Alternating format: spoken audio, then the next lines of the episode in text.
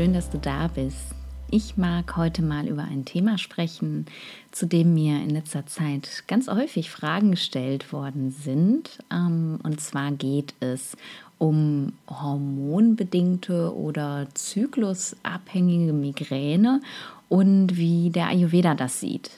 Wenn du keine Migräne haben solltest, ist es vielleicht aber trotzdem für dich interessant, dir diese Folge anzuhören, weil ich eben auch so ein bisschen was darüber erzähle, wie denn die Doshas in den einzelnen Zyklusphasen vorhanden sind. Und ja, vielleicht hilft dir das auch so ein bisschen, dich selber in deinem Zyklus zu verstehen die Frage, ähm, was das jetzt mit der Migräne zu tun hat, ähm, stellt sich, weil ganz viele Frauen tatsächlich eine sogenannte zyklusgebundene Migräne haben. Das bedeutet, sie bekommen Migräneattacken zum Zeitpunkt der Periode oder aber auch zum Zeitpunkt des Eisprungs, ja oder beides. Und ähm, eine Frage habe ich auch auf Instagram gestellt bekommen zum Thema Migräne und Schwangerschaft. Warum es denn tatsächlich so ist, dass bei manchen Frauen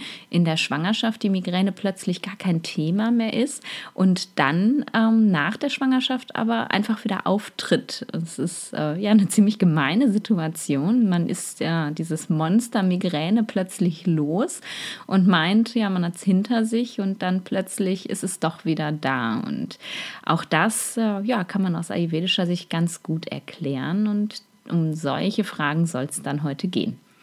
Gucken wir uns jetzt erstmal den weiblichen Zyklus unter ja, der ayurvedischen Lupe an, sozusagen. Man teilt den Zyklus aus schulmedizinischer Sicht in mehrere Phasen auf und beginnen tut der Zyklus mit dem ersten Tag der Menstruation, also der Monatsblutung. Das ist der erste Zyklustag. Und den Tagen der Menstruation, zwischen drei und fünf Tage meistens, schließt sich dann die sogenannte Follikelphase an. In der Follikelphase wird die Gebärmutterschleimhaut langsam wieder aufgebaut und der Körper bereitet sich sozusagen auf den nächsten Eisprung vor. Und ja, in, im Eierstock ähm, reift die nächste Eizelle heran und ja, der Körper bereitet sich darauf vor, diese Eizelle, wenn dann befruchtet, eben aufzunehmen. In der Mitte des Zyklus, also wenn man einen regelmäßigen 28-Tage-Zyklus hat, kommt es dann zum Eisprung, also ungefähr um den 14. Zyklustag rum. Und darauf folgt dann die sogenannte Lutealphase oder Gelbkörperphase. Und in dieser Zeit wird vom Eierstock das äh, Gelbkörperhormon, also das Progesteron, produziert, was dafür sorgt, dass die Gebärmutterschleimhaut aufrechterhalten wird und die Eizelle sich Richtung Gebärmutter bewegt bewegt, wo sie dann eben ja hoffentlich befruchtet, so ist es zumindest gedacht, aufgenommen werden kann von der Gebärmutterschleimhaut. Wenn also das Ei befruchtet worden ist, dann wird weiter Progesteron ausgeschüttet, damit die Schleimhaut weiter aufgebaut wird und das Ei aufgenommen werden kann. Kommt es nicht zur Befruchtung, dann wird die Progesteronproduktion eingestellt und die Gebärmutterschleimhaut stirbt langsam ab und es entwickelt sich dann wieder in Richtung der nächsten Menstruation. In der Phase ist äh, der Östrogenspiegel etwas niedriger als in der ersten Phase. So ja, unser Zyklus aus schulmedizinischer Sicht und jetzt schauen wir uns das Ganze nochmal aus Sicht des Ayurveda an. Vom ersten bis ungefähr fünften Zyklustag, also die Zeit während der Menstruationsblutung ist Vata in unserem Körper sehr aktiv. Vata, das äh, weißt du ja sicherlich jetzt schon, das ist das Dosha, was aus Luft und Raum besteht und was eben für alle Bewegungen im Körper zuständig ist. Und Vata hat äh, genauso wie alle anderen Doshas auch ähm, fünf Subdoshas Subdoshas, sagt man. Also es ist in fünf Unterdoshas aufgeteilt. Und es ist das Subdosha Apanavata, das für die Auswärtsbewegung zuständig ist. Also für alles, was unser Körper loslassen muss. Das ist neben Stuhlgang und Urin. Ähm, es ist für die Venentätigkeit zuständig, aber auch eben dafür, das Blut aus unserem Körper heraus zu befördern. Das Blut, was eben die abgestorbene Gebärmutterschleimhaut trägt. Und darum steigt Vata zum Zeitpunkt der Periode im Körper stark an, weil es ja natürlich gebraucht wird. Das führt ähm, ja bei vielen eben auch zu Symptomen von einem erhöhten Vata. Und das können halt zum Beispiel Verstopfung sein oder dass wir in dieser Phase eine sehr trockene Haut haben, trockene Haare, dass die Fingernägel ein bisschen brüchiger sind als sonst und eben, dass auch Vata-assoziierte Erkrankungen, die wir haben, wie zum Beispiel die Migräne, ähm, dann besonders ausgeprägt sind, weil wenn wir in unserer Konstitution schon viel Vata haben und in einem Vata-Ungleichgewicht sind und dann steigt eben das Vata im Körper an, weil es gebraucht wird. Das hat ganz viel Vata, Vata, Vata und da kannst du dir natürlich vorstellen, dass die Migräne dann noch zu einem größeren Problem wird. Auf die Vata-Phase folgt dann eben die Phase des Wiederaufbaus der Schleimhaut nach der Blutung. Und für alles, was ähm, ja im Körper für Nährung und Aufbau zuständig ist, ist, ist das Kapha-Dosha. Das heißt also, die Phase nach der Vata-Phase ist dann die Kapha-Phase in unserem Körper. Und ähm, manche Frauen, die ja gut mit ihrem Zyklus verbunden sind, die eben keine Pille nehmen, sondern normalen Zyklus haben, die merken vielleicht auch, dass sie in den Tagen nach der Periode, wo sie während der Periode eher ja so ein bisschen hyperaktiv sind, ähm, dann nach der Periode eher ja so ein bisschen so ein schwereres, behäbigeres Körpergefühl haben. Und das ist eben Kaffer, dass die Schleimhaut wieder aufbaut. Und die Phase vom Eisprung bis zur nächsten Blutung, die hat halt ganz viel mit Transformation zu tun. Also da soll ähm, ja, der Körper sich darauf vorbereiten, die ein, für die, ja, die Einnistung der Eizelle bereit zu sein. Es ist ganz viel Umwandlung da. Und das ist eben die Pitta-Phase, bis es dann wieder zur nächsten Blutung kommt. Also genauso wie wir in der Schulmedizin drei Zyklusphasen kennen, kennen wir auch drei Zyklusphasen aus ayurvedischer Sicht. Und was man generell noch sagen kann, ist, dass auch in ähm, Phasen, in denen irgendwas sehr wechselhaft ist, also instabil oder dynamisch, natürlich dann auch immer noch ein bisschen Vata dazukommt. Also auch die Phase um den Eisprung rum, die eigentlich ähm, Pitta zugerechnet wird, beziehungsweise wo es von Kapha in Pitta übergeht mit dem Eisprung, kann auch ähm, zusätzlich noch ein bisschen das Vata ansteigen lassen in uns, weil es eben da zu einem ausgeprägten hormonellen Wechsel kommt mit dem Eisprung ja, zu so einem Hormonpeak. Ähm, und das letztlich ja, führt auch wieder zu einem Vata-Peak. Also das erklärt, warum Frauen um den Eisprung herum auch Migräne bekommen können. Und ich finde das ein ganz, ganz spannendes Thema ähm, und habe mich äh, in der Podcast-Episode mit der Julia ähm, wo wir uns ja über Yoga für Frauen, Feminin Yoga unterhalten haben. Die verlinke ich dir gerne in den Show Notes. Ähm, ja, da haben wir uns auch schon so ein bisschen drüber unterhalten, wie ähm, ja, wie, wie getrennt wir eigentlich tatsächlich hier im Westen so von, von unserem Zyklus, von diesem ja, natürlichen Fluss, in dem wir uns die ganze Zeit befinden, eigentlich sind, dass wir ja durch sehr frühe Pilleneinnahme zum Beispiel, aber eben auch durch den ganzen Druck, der so auf uns lastet von außen, ähm, ja eigentlich unseren natürlichen Zyklus gar nicht mehr spüren und wahrnehmen und vor allem auch gar nicht mehr leben.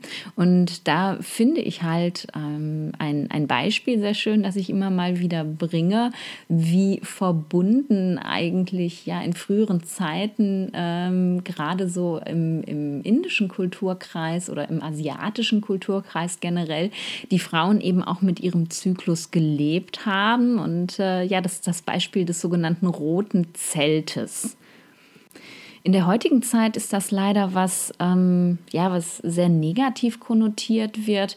Heute gerade so in der ländlichen ähm, Umgebung in Indien, aber auch in Nepal und ähm, in anderen asiatischen Ländern ist es eben so, dass Frauen in ja solche roten Zelte mehr oder minder gesperrt werden und äh, so der Eindruck entsteht, dass sie ja, dass sie schmutzig sind, dass sie so aus der Gesellschaft rausgenommen werden müssen und ähm, es war eigentlich in früheren Zeiten gar nicht so gedacht. Es ist eher so, dass eben ja vor allem in Indien ähm, Frauen in der Familie dafür zuständig waren oder immer noch sind heute auch, eben die Familie zu nähren und ähm, zu ja, zu pflegen sozusagen. Das heißt, die Frau kocht drei warme Mahlzeiten am Tag, ist eigentlich den ganzen Tag damit beschäftigt, sich um ihre Familie zu kümmern und ähm, wird dafür auch hoch angesehen, aber hat einfach wahnsinnig viel zu tun. Und über die Zeit der Periode ähm, war so ziemlich die einzige Möglichkeit, wo die Frau eben wirklich die Möglichkeit hatte, sich um sich selbst zu kümmern, für sich selbst zu sorgen und und ähm, dafür gab es eben dieses rote Zelt. Das war sozusagen der Rückzugsort, in dem ja die Frau für sich selber da sein konnte, sich pflegen konnte, sich einfach mal ja eine Auszeit nehmen konnte von ihrem sonst doch sehr sehr stressigen Alltag und wo Frauen eben ja auch ihre Kreativität ausleben durften, weil ja diese Vata-Phase natürlich auch eine sehr kreative Phase sein kann, wenn man eben in Balance ist. Die muss halt nicht zu Schlechtem führen im Endeffekt. Und ähm, ja, das finde ich eben sehr, sehr schön, sich das mal klar zu machen dass ähm, ja, wir heute einfach so völlig gegen unsere Natur leben. Wir machen während unseres Zyklus einfach weiter, ähm, können natürlich auch nicht jeden Monat sagen, okay, ich habe meine Tage, ich komme jetzt mal drei Tage nicht zur Arbeit. Aber wir, ja, wir kümmern uns einfach in dieser Phase gar nicht um uns, so wie wir es eigentlich bräuchten, wie wir es nötig haben, wie, wie unser Körper das in dieser sehr instabilen Vata-Phase einfach auch brauchen würde. Ja, und da kommen wir dann eigentlich tatsächlich auch schon zu meinen Tipps für diese Zeit. Und die sind nicht nur gut, wenn du Migräne hast, die sind natürlich ähm, als Prophylaxe, wenn du eben eine sehr zyklusgebundene Migräne hast, besonders wirksam. Aber die sind für dich auch gut, wenn du keine Migräne hast und einfach in dieser Vata-Phase deines weiblichen Zyklus was Gutes für dich tun möchtest. Wenn du eine Migräne hast, dann würde ich dir tatsächlich empfehlen, frühzeitig damit anzufangen, dein Vata zu reduzieren. Das heißt also mindestens drei Tage vor der zu erwartenden Periode würde ich dir empfehlen, eben besonders darauf zu achten, dass du die Qualitäten von Vata reduzierst das habe ich schon ein paar Mal erwähnt, im Ayurveda ähm, ist, bedeutet Dosha-Ausgleich immer genau das Gegenteil von dem zu tun, was das Dosha für Qualitäten hat. Also Vata hat die Qualitäten trocken und rau und kalt. Ähm, ja, und instabil und dynamisch und all das sind eben diese Qualitäten, die wir ausgleichen wollen. Also like attracts like und opposites create balance. Das heißt, du möchtest jetzt das Gegenteil machen. Das Gegenteil von kalt ist natürlich warm. Das bedeutet, du solltest dir von innen und von außen in dieser Zeit, wenn du keine Migräne hast, während der Menstruation, wenn du aber eine zyklusbedingte Migräne hast, eben tatsächlich schon mindestens drei Tage vorher besonders viel Wärme zuführen. Achte also in dieser Phase darauf, dass du viel warmes Essen zu dir nimmst. Also wenn du sonst auch zwischendurch mal cheatest und einfach auch mal Lust hast auf einen Salat oder nicht nur Lust, sondern vielleicht manchmal, ja, geht es nicht anders, weil es halt einfach praktischer ist, mal eben was nicht gekochtes, was kaltes, was rohes zu essen, solltest du in dieser Phase wirklich, wirklich darauf achten, dass du drei warme Mahlzeiten zu dir nimmst und dass das Essen eben auch eine wärmend enterdende Komponente hat, wie zum Beispiel Wurzelgemüse, also alles, was aus der Erde kommt, hat eben zusätzlich auch noch eine, eine ja, erdende Komponente. Achte darauf auch, dass dein Essen wärmende Gewürze enthält, sowas wie zum Beispiel Ingwer oder Kreuzkümmel, schwarzer Pfeffer oder Kardamom, Zimt ist auch super wärmend, wobei du da aufpassen solltest, dass du nicht zu viel davon nimmst, weil das eben auch eine scharfe Komponente hat und scharf erhöht Water dann wieder. Aber so ein bisschen Zimt hat eben einen sehr, sehr wärmenden Effekt. Also achte auf gekochtes, auf warmes Essen und gib zusätzlich noch wärmende Gewürze hinzu. Und auch bei deinen Getränken solltest du besonders darauf achten, dass du eben in dieser Phase wirklich, wirklich nur warme Getränke zu dir nimmst. Wenn ich sonst sage, ja, wenn es nicht gerade aus dem Kühlschrank kommt, dann ist es schon okay, also Raumtemperatur ist in Ordnung, würde ich dir in dieser Phase empfehlen, auf jeden Fall eben nur warme Sachen zu trinken. Also warmes Wasser oder Tee ähm, ist halt besonders gut in der Vata-Phase und du kannst dir den den Tee auch tatsächlich mit wärmenden Gewürzen zubereiten. Ich mache meine Tees eigentlich tatsächlich immer ähm, mit äh, Samen, also Kreuzkümmelsamen zum Beispiel oder den Kardamomkapseln. Ich tue gerne ähm, Zimtrinde rein und auch Ingwer oder einfach Pfefferkörner. Da weiß ich, was drin ist, anstatt ähm, mir so Teebeutel zu kaufen, wo ich einfach keine Vorstellung habe, was hat das für eine Qualität, was da reingepackt ist. Und so kannst du dir eben über die Wärme des Wassers und der wärmenden Gewürze zusätzlich noch Wärme zuführen. Von außen sollte man eben auch auf ganz viel Wärme achten. Das heißt, schau, dass du in solchen Phasen nicht frierst. Zieh dich warm genug an. Gerade jetzt, so in der herbstlichen Zeit, ähm, ist viel Water auch in der Natur. Es ist super windig und wenn man dann mal eben vor die Tür geht und der Wind weht einem so um die Ohren, das kann das Water eben noch zusätzlich erhöhen. Also jetzt ist wirklich Mützenzeit und ähm, halt den Kopf warm, halt den Hals warm. Zieh dir lieber ein bisschen zu viel an als zu wenig in so einer Phase und gönn dir eben über die Vata-Zyklusphase auch gerne mal ein warmes Wannenbad, Wannenbad, schwieriges Wort, ein warmes Wannenbad, um anstatt einfach nur morgens husch husch unter die Dusche zu springen ähm, und tu gerne auch ähm, ja, wärmende ätherische Öle mit rein wie zum Beispiel wilde Orange oder Nelkenöl oder Black Pepper, also schwarzes Pfefferöl gibt es auch. Alle Öle, die ähm, von Hölzern stammen, so wie Sandelholz oder Zedernholz oder auch Patchouli sind sehr, sehr wärmend und die kann man ähm, auch mit ins Badewasser reintun. Und was auch einen sehr, sehr wärmenden Effekt hat, ähm, sind tatsächlich auch Ölmassagen. Die sind auch nährend, also sehr gut für die trockene Komponente und die raue Komponente im Vata. Aber sie wärmen eben auch. Und das äh, können eben Ganzkörperölmassagen sein. Und ich empfehle meinen Klientinnen, die eine sehr hormonell gebundene Migräne haben, tatsächlich in dieser prophylaktischen Phase und auch während der Menstruation, wenn irgend irgend möglich, täglich eine Ganzkörperölmassage zu machen mit einem wärmenden Öl, also zum Beispiel Sesamöl oder Mandelöl.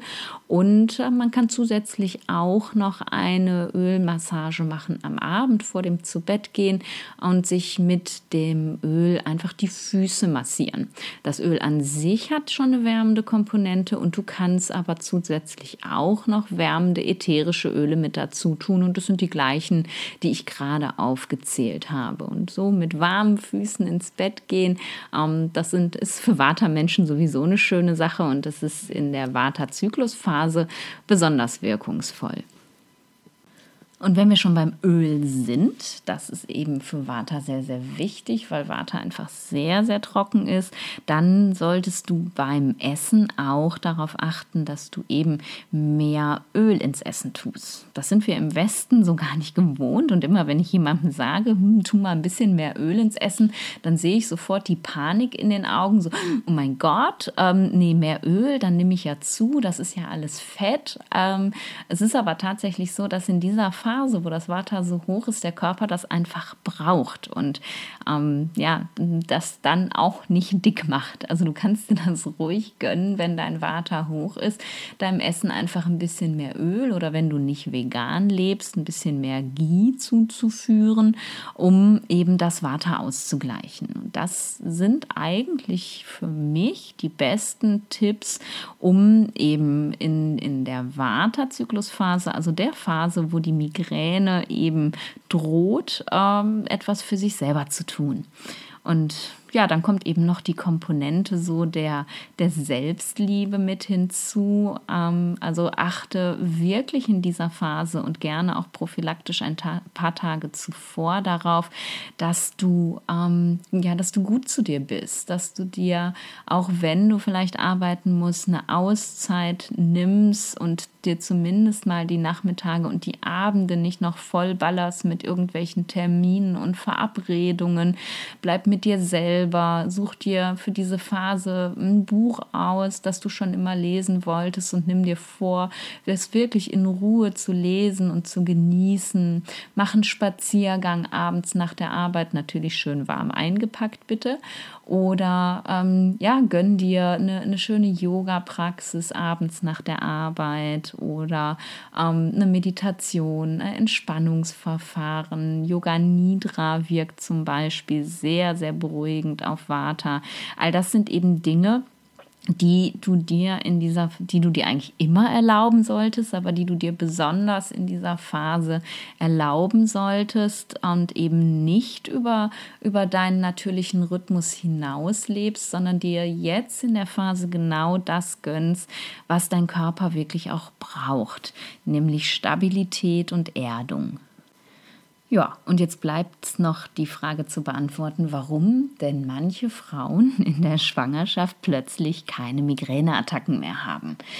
Schwangerschaft ist ähm, Dosha-mäßig, also die Frühschwangerschaft zumindest, häufig ein ziemliches Durcheinander. Da steigen ähm, die Doshas wild an, fallen ab und man kann bei keinem so genau sagen, welches Dosha ist jetzt gerade hoch und was nicht. Also der Körper ist völlig im Aufruhr sozusagen und das ist so die erste sensible Phase der Schwangerschaft.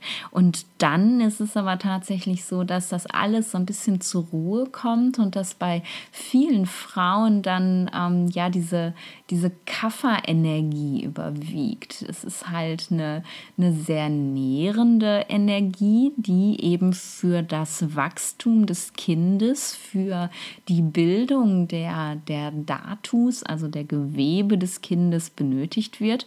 Ähm, und so steigt eben genau diese Energie an, die im Endeffekt ja dieses sehr instabile, sehr flatterige von Vata, was wir als Migräniker in uns haben, eben hübsch erdet und runterholt. Und das alleine kann bei manchen Frauen eben schon dazu führen, dass plötzlich die Migräne in der Schwangerschaft ausbleibt. Was noch dazu kommt, ist die Tatsache, dass wir und die meisten Frauen zumindest plötzlich anfangen, sich in der Schwangerschaft anders zu ernähren. Das bedeutet, sie sind ja deutlich achtsamer mit sich selbst. Ähm, sie ernähren sich vielleicht nicht mehr ganz so ungesund wie zuvor, weil sie eben wissen, dass da ein neues Leben in ihnen heranwächst. Und was sie eben auch machen, was, sie, was wir sonst nicht so unbedingt tun, sie geben Gelüsten nach. Ähm, du kennst das ja wahrscheinlich, die äh, sauren Gurken mit Sahne oder so.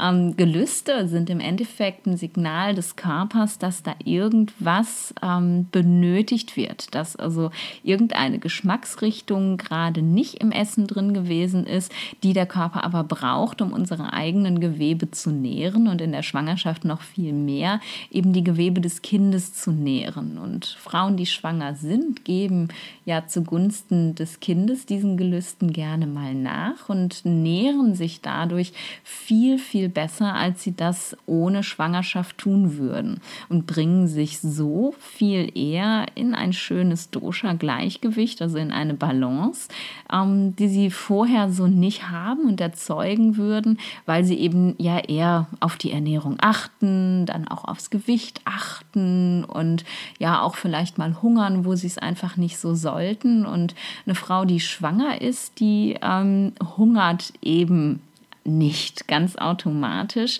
Und das ist eine ganz, ganz große Komponente, die eben wirklich dazu führt, dass Migräneattacken weniger werden, weil das Energiekonto einfach nicht so schnell leer läuft. Ich habe das, habe ich das mal erzählt?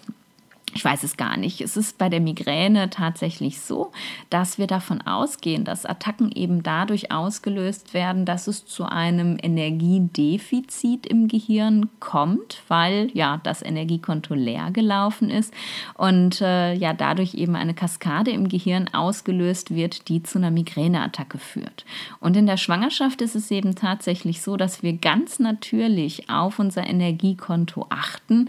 Ähm, wir haben sozusagen gar keine andere Wahl. Der Körper wird manchmal einfach, und das kennst du selber, wenn du ähm, schon Mama bist, wird manchmal einfach so müde, dass nichts anderes geht, dass wir uns dann wirklich einfach nur hinlegen und gar nichts mehr machen. Und das ist eben das, was wir uns im normalen Leben überhaupt nie gönnen würden, wenn wir merken, dass wir müde werden, einfach mal eine Pause zu machen. Aber die Schwangerschaft zwingt uns sozusagen dazu, unser Energiekonto immer hübsch hübsch aufgefüllt zu lassen. Und das ist eben bei Frauen, die sich das erlauben in der Schwangerschaft, also Gelüsten nachzugeben, auch einfach mal müde zu sein, wenn sie müde sind und sich hinzulegen, wenn der Körper sagt, ich kann nicht mehr, eigentlich so der hauptausschlaggebende Grund, warum die Migräne plötzlich viel, viel besser wird. Warum sie dann danach wieder schlechter wird, kannst du dir natürlich auch vorstellen. Das Baby ist da, wir schlafen nachts kaum noch, wir ernähren uns tatsächlich meistens sehr ungesund, weil wir nicht zum Kochen kommen oder zum Essen kommen, noch viel schlimmer. Also unser Energiekonto ist eigentlich so im, im Dauerminus, im Dauerdispo und darum geht es auch ganz schnell, dass die Migräne wieder da ist. Und darum ist es eben auch in der Phase nach der Geburt, wenn das Baby da ist, ganz wichtig, dass wir unsere Selbstliebe-Praxis nicht vergessen, dass wir nicht vergessen, dass das Konto voll sein muss und dass wir uns eben hoffentlich mit Hilfe von, von Mann und Familie auch immer wieder kleine Auszeiten gönnen, wo wir wieder auftanken dürfen, weil sonst ist die Migräne ganz schnell wieder da und vielleicht sogar noch schlimmer, als sie vorher gewesen ist. So, ich hoffe, dass das ja so ein kleines bisschen Klarheit bringen konnte in die Frage, warum bei manchen Leuten die Migräne so sehr hormonabhängig ist, ja, und was das auch mit der Schwangerschaft zu tun haben könnte. Wenn du zu dem Thema noch mehr Fragen hast, dann freue ich mich, ähm, wenn du mir eine Nachricht schreibst und ähm, freue mich natürlich auch total über einen Kommentar von dir ähm, unter dem Instagram-Beitrag zu dieser Podcast-Episode oder vielleicht auch über eine Bewertung, wenn du den Podcast über Apple, also über iTunes hörst. Ähm, das hilft mir sehr, damit ich eben ja mehr gesehen werde, sozusagen, damit ich noch viel mehr Menschen erreichen kann. Ich hoffe, auch wenn du keine Migräne hast, hat dir die Folge gefallen und du konntest für dich ein bisschen was daraus mitnehmen für ja, deinen eigenen weiblichen Zyklus und ähm, was dir helfen kann, eben in der Zyklusphase, wo viel Vata da ist, dich trotzdem wohlzufühlen und in Balance zu bleiben. Und ich freue mich, wenn du auch nächste Woche wieder dabei bist und sag bis dahin, stay in balance.